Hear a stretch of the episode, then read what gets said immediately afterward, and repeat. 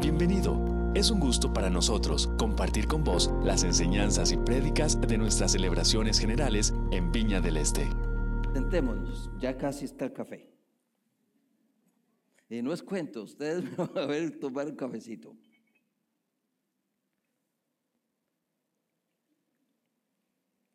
Hoy vamos a tratar de hacer una predicación diferente. Permítame poner estos artilugios tecnológicos en línea. Ok.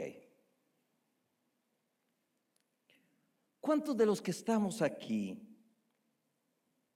tenemos 50 o más años? Levante la mano. ¡Wow!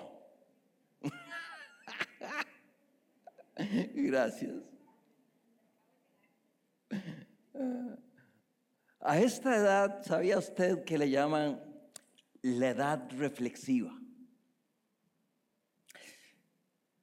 Los 50 años es, es un punto en la vida de cada individuo donde la experiencia acumulada nos hace ponernos reflexivos. Con frecuencia estamos tirando nuestra mente hacia atrás, valorando nuestros éxitos, valorando nuestros fracasos. Y aunque no todos tenemos 50 o más,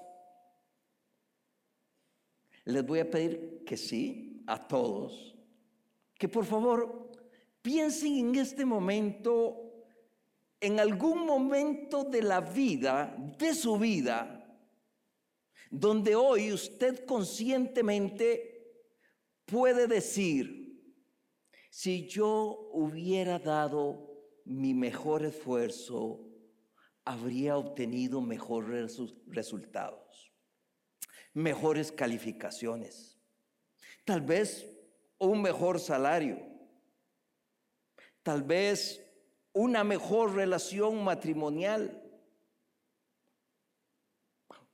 una mejor relación con hermanos, hermanas o incluso con vecinos. Y aquí de antemano pido disculpas por si toco alguna fibra sensible de alguien que me escucha. Conozco algunos extranjeros que son empresarios que me dice que los ticos por lo general tenemos una educación académica buena, más arriba de, del promedio, pero que hay algo en nuestra cultura, actitud, que nos lleva a la mayoría a dar apenas lo necesario para cumplir. También un oriental que era un ex compañero de trabajo, Alfredo me decía lo siguiente, Marvin, le voy a hacer una comparación. Es como si en una competencia de, de natación de 50 metros, todos los competidores están listos así, esperando el disparo y suena el disparo y todos se lanzan al agua y comienzan a nadar a todo lo que da. Dice, pero yo veo que los ticos es como que va a nadadito de perro. Que llega, sí llega, pero ¿en qué lugar? Eh, y si es algo cultural, yo creo que podemos cortarlo en el nombre de Jesús. ¿Cuánto creen eso conmigo? Ah? Porque debemos ser libres de esas ataduras, si son ataduras. Porque dentro de la serie lecciones de la vida que iniciamos hoy, vamos a desarrollar el tema llamados a dar nuestro mejor esfuerzo. Y para introducir este tema voy a meterme un poquito un contexto arqueológico, hermanos.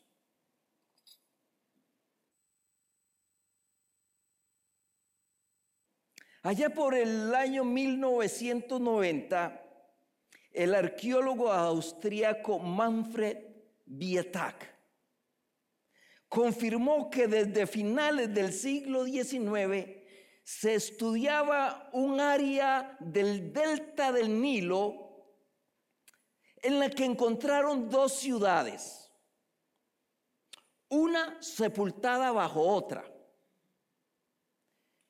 Las ciudades encontradas se llamaban Avaris y Pi Ramsés.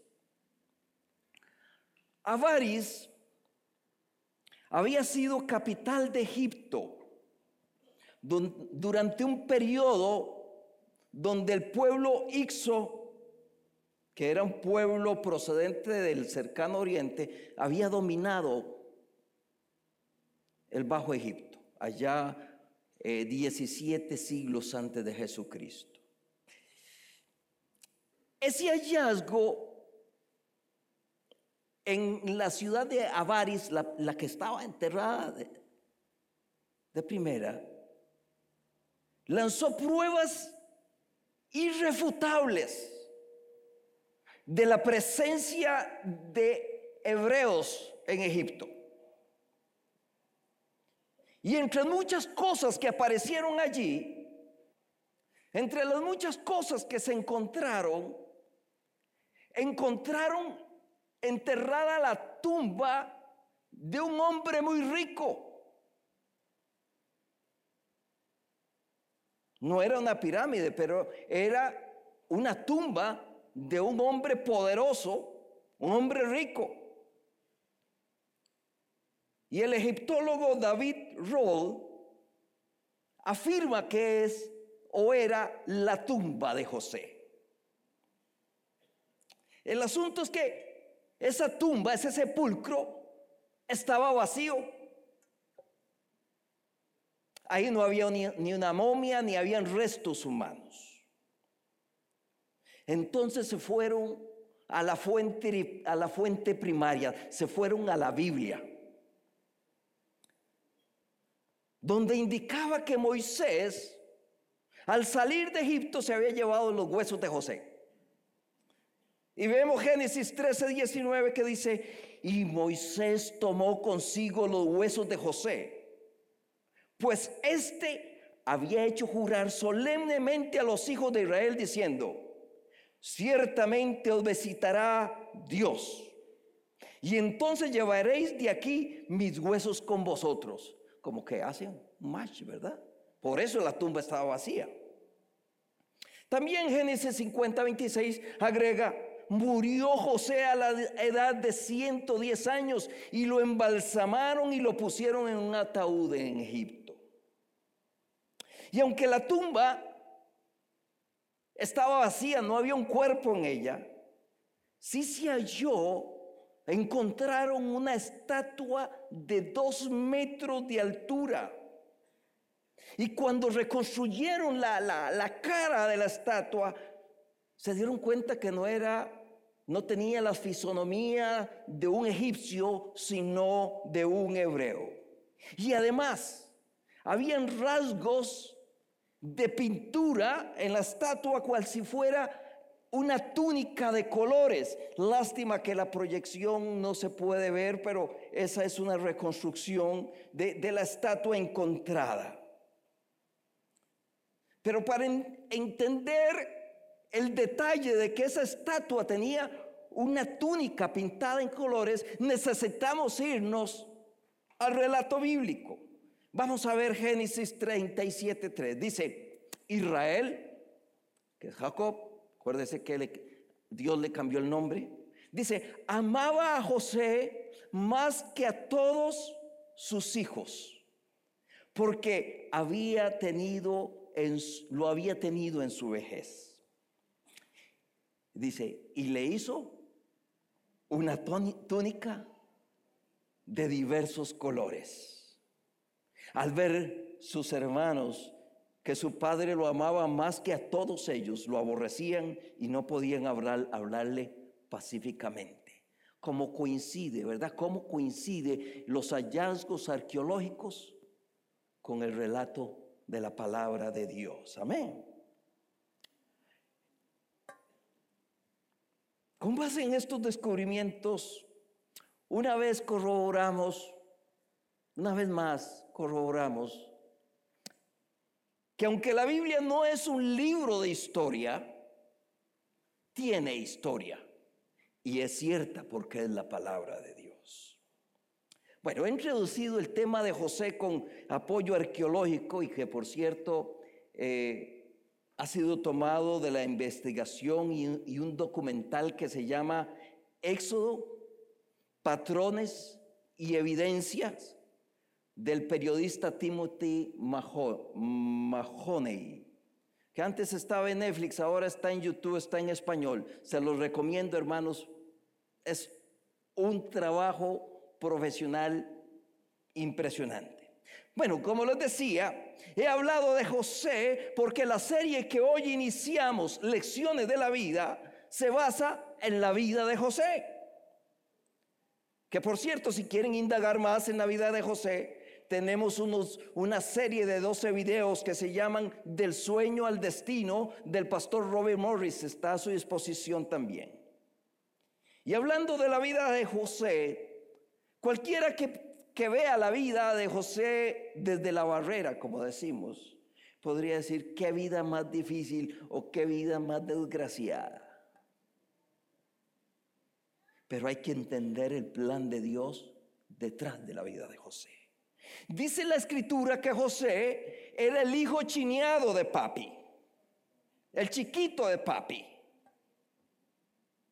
Tenía una vida prometedora de poder, de riqueza, porque casi nada. Su papá era el patriarca, el hombre más rico y poderoso de las tierras del Jordán.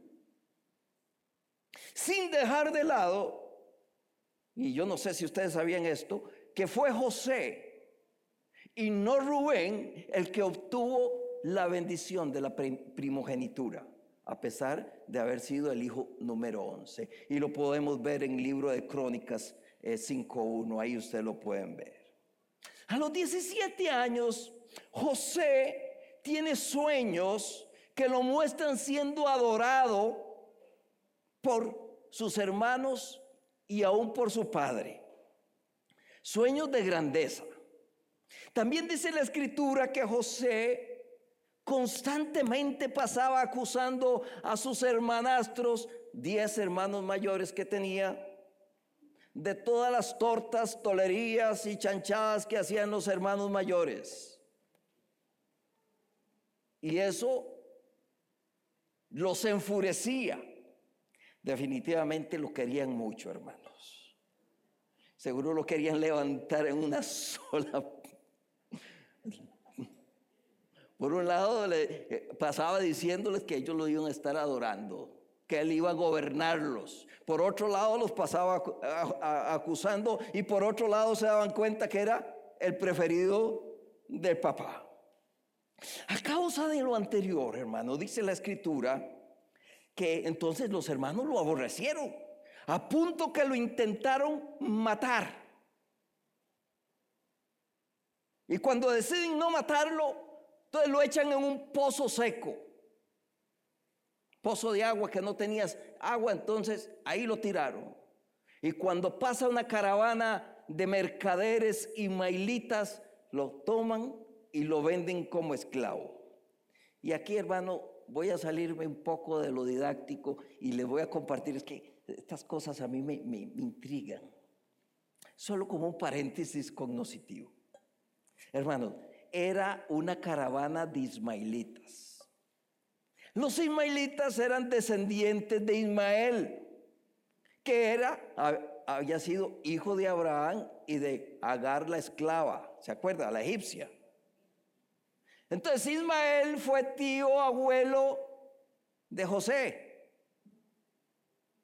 Pero también recordemos que a Ismael y a la mamá literalmente la tiraron al desierto a morirse. Dios no lo permitió, permitió. Y a veces me suena, es que esto suena como una sacada de clavo. ¿Ah? Para lecciones el tiempo, hermanos. Bueno, sigamos con el tema. Todos los sueños de aquel muchacho parecían esfumarse. Las posibilidades de, heredar la riqueza, el prestigio y el poder de su papá, de su, la herencia que le... se van.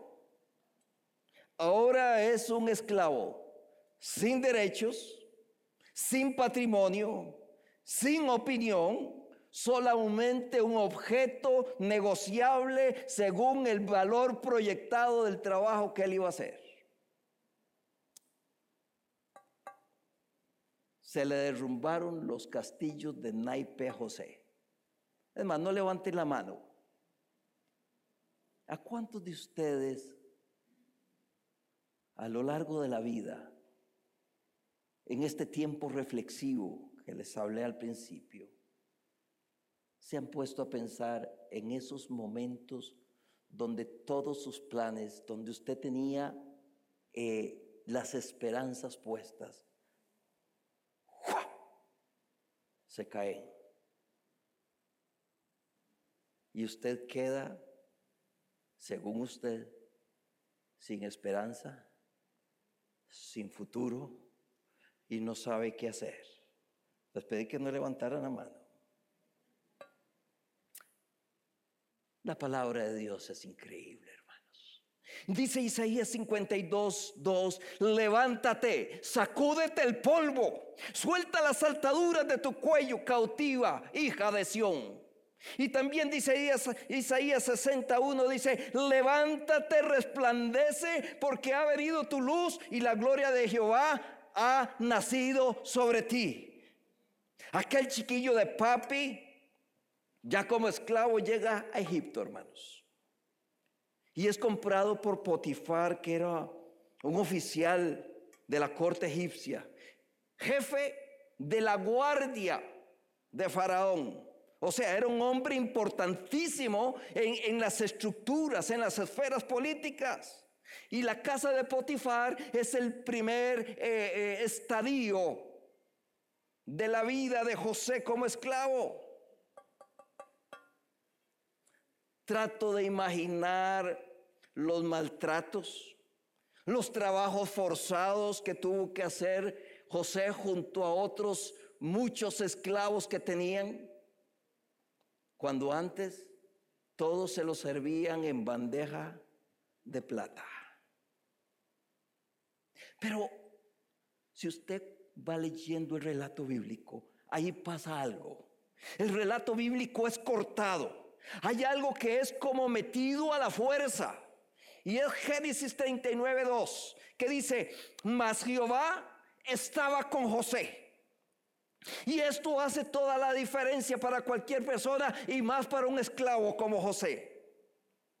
Porque si Dios con nosotros, ¿quién contra nosotros? Lo podríamos repetir más fuerte, hermanos.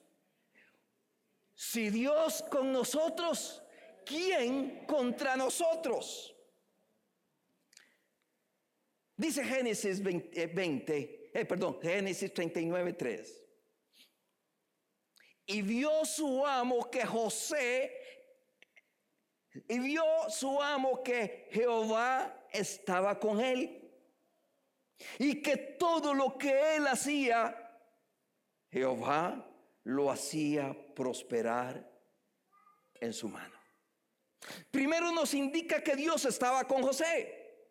Pero después nos indica que el amo y los que estaban alrededor de José veían que Dios bendecía a José.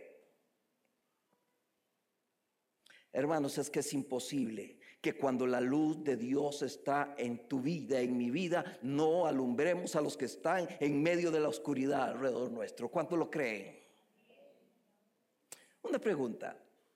¿Ustedes creen que Dios Dios se complace, eh, le gusta lo mediocre. ¿Qué cree? ¿Cómo, cómo? Recuerdo en Génesis, en el relato de la creación, que cuando Dios hacía las cosas, lo, lo sometía a control de calidad, porque decía, y vio Dios que era bueno. O sea, eso es control de calidad, hermano. Se lo hacía, lo revisaba y vio Dios que era bueno. Y aun cuando Dios crea al hombre, le hace doble control de calidad. Y vio Dios que era bueno. Y dice, coma, en gran manera. Por lo tanto, Dios no espera menos de nosotros que como sus hijos hagamos las cosas bien hechas. Porque dice Colosenses 3:23, y todo lo que hagáis, hacedlo de corazón como para el Señor y no para los hombres. ¿Y qué dice que qué es lo que tenemos que hacer para el Señor? Todo. Para el Señor, no como los hombres, no para los hombres. Por ejemplo, si nos vamos al Antiguo Testamento, Dios pedía siempre lo mejor. Tres. Para muestras un botón. Tres. Por ejemplo, dice Abel dio lo mejor de su rebaño.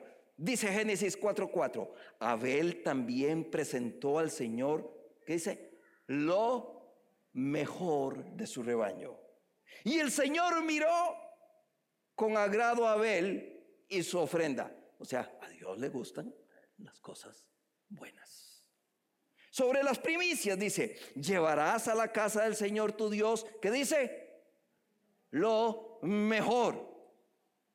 Sobre los sacrificios de, los animales, Levítico 1.3 dice, si el animal que ofrece en el holocausto es de ganado vacuno, deberá presentar un macho con el cuerno quebrado, con una pata quebrada, con una llaga así, todo flaco. No, ¿verdad? ¿Cómo? Sin defecto. Nuevamente, al Señor le gusta lo mejor. Y ahí está el secreto. Ahí está el secreto. Todo lo que hagamos, hagámoslo como para el Señor. Y entonces, solo entonces, el Señor hará prosperar lo que usted haga. Porque Génesis 3:23 en la segunda parte del texto dice, hablando de José, y fue varón que dice próspero. Se quedó atrás la filmina. Ahora, cuando hacemos las cosas a conciencia y son bendecidas por Dios, entonces seremos prosperados.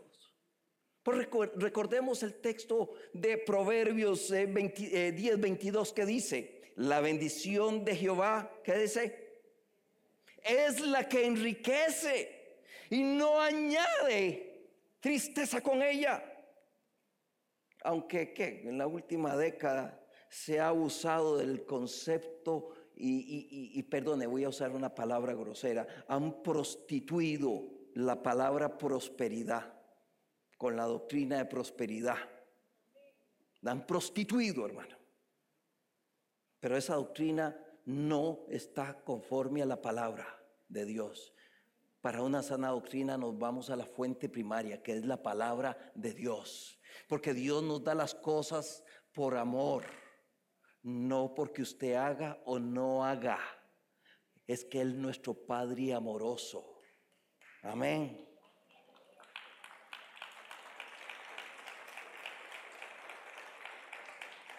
Entonces, partiendo de la base de que Dios estaba con José. Que José hizo con esfuerzo y dedicación las cosas bien hechas. Las hizo como para Dios. Y entonces Dios bendijo lo que José hizo, respaldó lo que José hacía y entonces dice la palabra que José fue puesto en el lugar más alto de la casa de Potifar. Solo Potifar estaba sobre José. No dudo que José aplicó el concepto de Mateo 5:41 de caminar la milla extra. Dice la palabra que todo estaba bajo la autoridad de José, excepto una cosa. ¿Qué era? ¿Qué era? La esposa, la esposa de Potifar, por supuesto. Aquí deseo que analicemos algo, que analicemos juntos algo. Es algo que a veces se puede pasar por alto. José, a pesar de estar en un lugar de autoridad, en la casa de Potifar. Ahí se hacía lo que José decía. Se vendía lo que José decía que se vendía. Se compraba lo que José decía que se compraba. Pero a pesar de eso, no dejemos de lado que José seguía siendo un esclavo. Y los esclavos, que dice, obedecen. ¿Estamos de acuerdo? Ahora, por un lado, Potifar, su amo, le dice que administrara todo, pero que dejara fuera de su haber a los contadores, a la esposa de él. Pero por otro lado, la esposa de Potifar, si ustedes se ponen a ver, también es dueña de José. ¿Cierto o no? Y ella deseaba tener algunos favorcillos de parte de José. Dice la palabra que José era de buen parecer, un, muchacho joven y guapo. Pero José era esclavo, tenía que obedecer. Hermanos, pero José sabía que sobre todas las voluntades y órdenes, al primero que debería obedecer era Dios. Dice Hechos 5:29, es necesario obedecer a Dios antes que a los hombres. ¿Cuántas veces en los trabajos se nos pide que hagamos cosas al margen de la ley? Yo no sé si a usted le ha pasado eso, pero conozco un joven aquí a la iglesia, en la iglesia, que tuvo que renunciar a su trabajo porque en la empresa que trabajaba llevaba doble contabilidad y a él lo hacían hacer lo ponían a hacer la doble contabilidad. Y como eso reñía con sus principios cristianos, presentó su carta de renuncia. Casi un año sin trabajo, hermano. También conozco una muchacha que con solo tres meses de laborar en una empresa que vende mucha galleta, ¿de qué se ríen? enfrentó una situación donde tuvo que decidir si servir a Dios o servir a los hombres. Porque siendo ella la vocera de prensa, la cara que, tenía que salir a la prensa, lo que tenía que apoyar, iba en contra de sus valores cristianos. Esta muchacha de apenas 23 años redactó una carta de renuncia. Tenía apenas tres meses de haber conseguido trabajo, hermano. Y la presentó al gerente de área. Aquel hombre le ¿por qué estás renunciando? Y ella le explicó.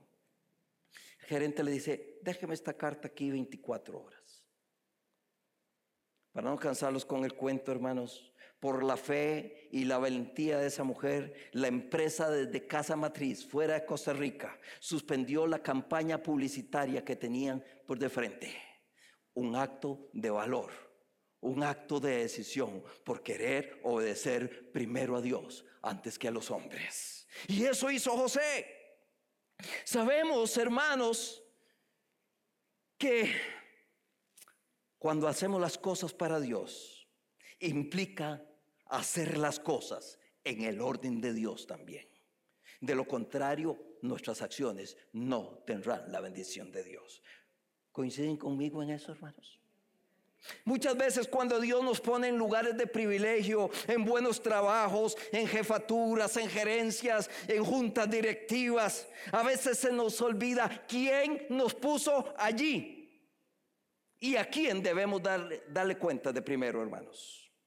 Bueno, a causa de que José desobedeció a la esposa de Potifar, fue a dar a la cárcel. Dice Génesis 39, 20, y tomó su amo José y lo puso en la cárcel donde estaban los presos del rey y estuvo allí en la cárcel. Y nuevamente inicia ese ciclo de formación de la vida de José. Acordémonos, hermano, que el cargo imputado a José fue un intento de violación de la esposa de un alto servidor del faraón. Más bien no sé cómo llegó a la cárcel. Por la misericordia de Dios. Porque lo hubieran liquidado. Era algo realmente grave, hermano. ¿Se imaginan que el, el trato de que fue objeto José ahí en la cárcel al principio? No debió haber sido nada fácil, hermano, estar en la cárcel ahí. Sin embargo, José, con la claridad diáfana que no importa dónde estuviera ni cómo estuviera, todo lo seguiría haciendo como para Dios. Y entonces así lo hizo. Y dice Génesis 39 del 21 al 22, dice, pero Jehová estaba con José. Se repite la frase de cuando estaba en la casa de Potifar, pero la palabra agrega un poquito más. Vean lo que dice. Y le extendió su misericordia. ¿Qué quiere decir? Quiere decir que cuando estaba en la casa de Potifar tenía la misericordia de Dios. Pero ahora fue como extender, la, hizo más grande, le extendió su misericordia. Dice, y le dio gracia a los ojos del jefe de la cárcel. Y dice, y el jefe de la cárcel entregó en manos de José el cuidado de todos los presos que había en aquella prisión. Todo lo que se hacía allí, él lo hacía. Una vez más, José se da a querer, hermanos. Aun cuando ir a la cárcel por un crimen no cometido pareciera una gran desgracia y lo es. Esto aunado a la desgracia que sus hermanos lo hayan vendido como esclavos. Hermanos, poniéndose usted y yo en los zapatos de José, no es como para sentarse a llorar y decir, no, es que, mi vida es una perfecta desgracia. No es cierto, hermano. No importa lo que hacía José, que todo lo trataba de hacer bien, le salía mal. Algo se le, salía mal. Pero no. Este muchacho sigue adelante. Y allí en la cárcel conoce a dos personajes, a dos funcionarios del Palacio Real, a un copero y a un panadero que habían caído en desgracia. La Biblia no dice qué delitos cometieron, nada más que estaban en la cárcel. Y un día José los ve hablando, preocupados, se acerca a ellos y ellos le cuentan que habían soñado cosas feas, cosas, habían soñado. Y el ahora administrador de la prisión, Dios le da la interpretación de aquellos sueños y al copero le augura la libertad y la restitución de su cargo. Y al panadero le augura que lo van a ahorcar. Y como lo dijo José, así sucedió. Al copero lo restituyen y cuando se lo van a llevar José le dice que se acuerde de él cuando esté ante Faraón, porque él estaba injustamente ahí, que había sido raptado de su familia y que estaba en la cárcel por un crimen que, un crimen que no había cometido. Bueno, hermanos, como sucede normalmente, se olvidaron de José. Dos años, dos años. Dos años pasaron. Aunque la Biblia no relata cuánto tiempo llevaba José ya metido en la cárcel. Pero desde el momento que el copero sale, pasan dos años. Y es aquí donde entra Génesis 41. Dice que se produce el famoso sueño o los famosos sueños de Faraón. Siete vacas gordas que están pastando a las orillas eh, eh, del prado verde, a, la orilla del Nilo. Y Faraón ve en su sueño que salen otras siete vacas flacas, solo piel y hueso, y se comen las vacas gordas. Entonces Faraón se despierta eh, como turbados, como tener una pesadilla. Se vuelve a dormir.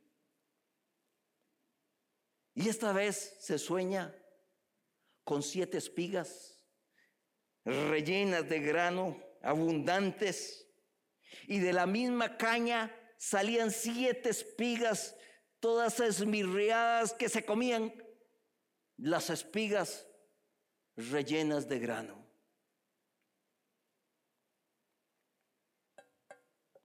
Narra, la historia que al ser testigo de la impotencia de todos los magos, de todos los sabios de Egipto para explicarle a Faraón el sueño, el ingrato copero se acuerda de José. Ay, aquel mago que estaba allá. Me interpretó.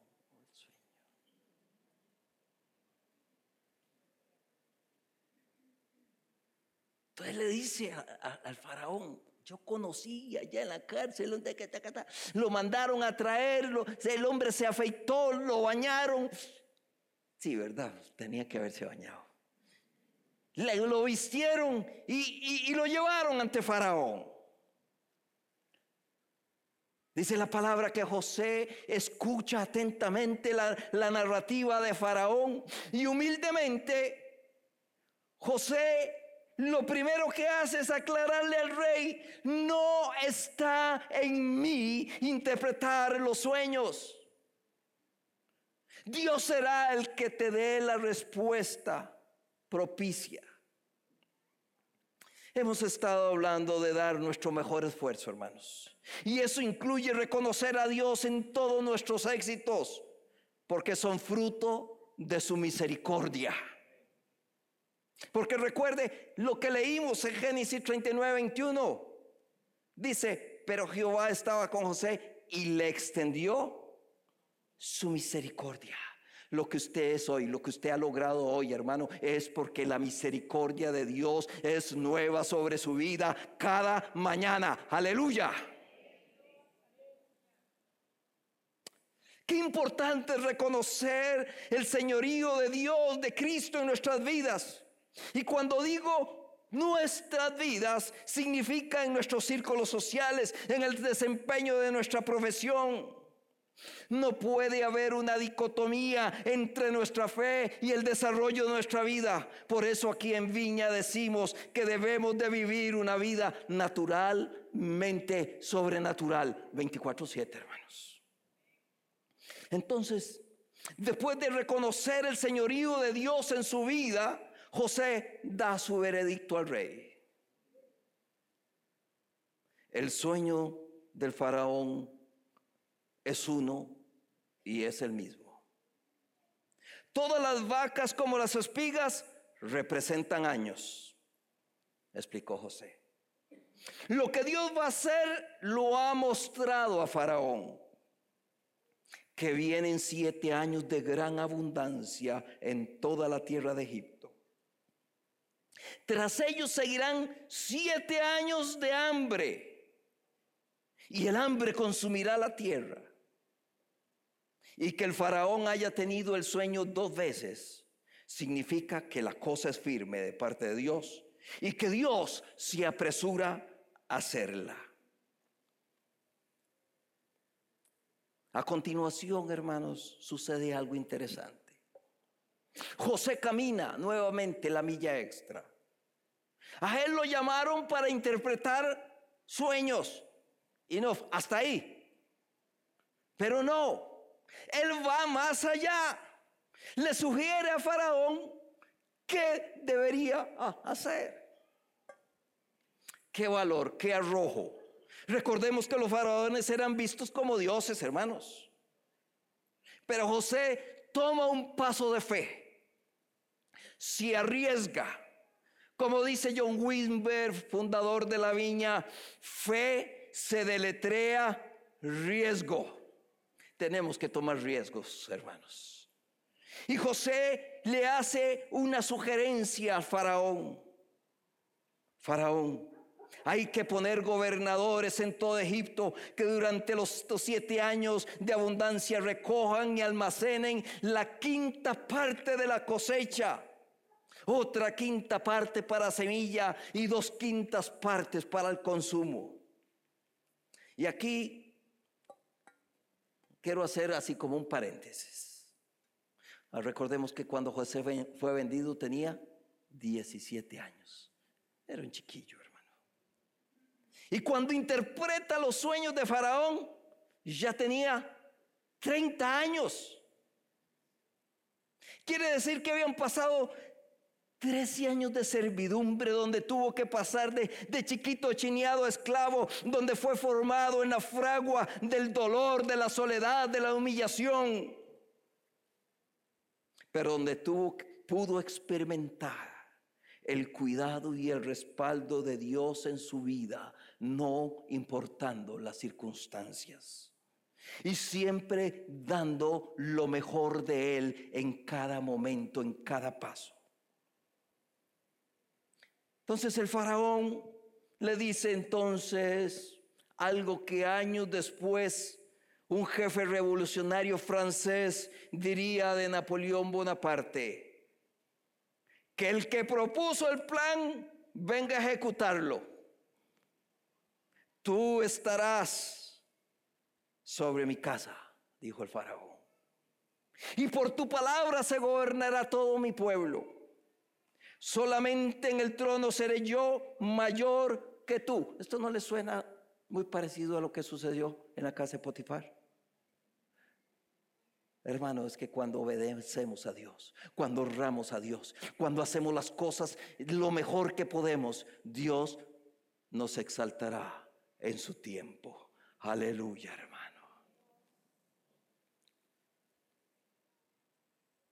Dice la palabra de Dios, yo no sé si es bueno o malo, pero dice que al faraón lo casó con una egipcia. No dice nada más, dice el dato, yo se los transmito.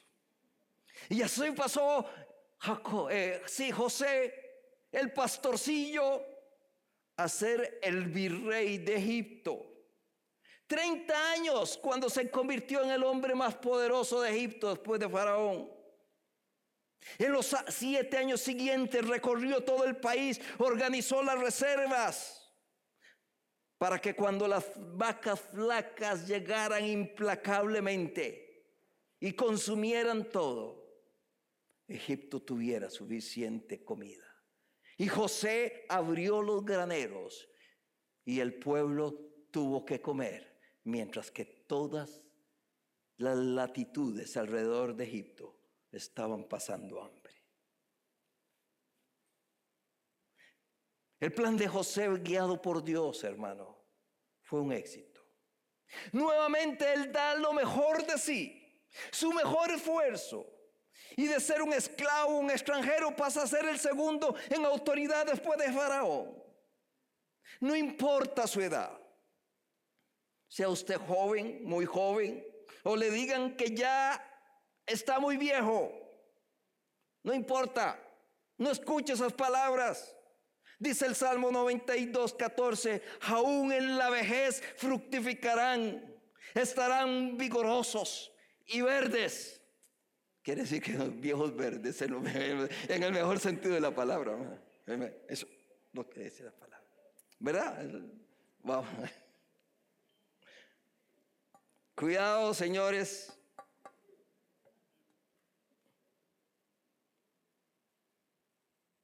Es que Dios es el Dios de las segundas, terceras, cuartas, n menos uno oportunidades cuando nos ponemos en sus manos.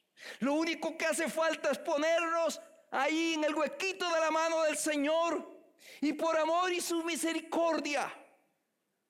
En su tiempo seremos exaltados cuando usted y yo hagamos lo mejor para Dios.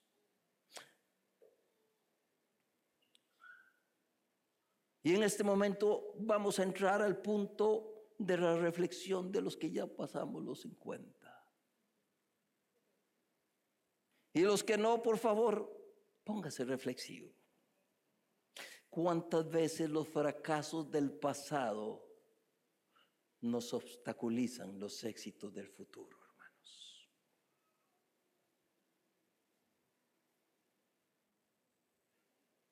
Vidas bloqueadas por el pasado. Porque tal vez no hicimos el mejor esfuerzo. Yo le invito a que usted piense en este momento, cierra tus ojos. Cierre sus ojos. ¿Qué ha pasado? ¿Qué pasó en tu vida pasada? Está siendo un obstáculo.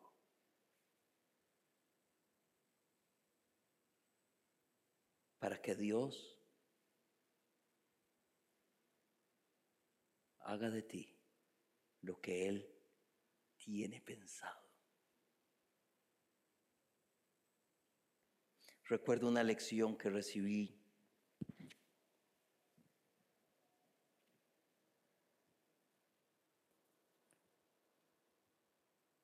que cuando Moisés murió,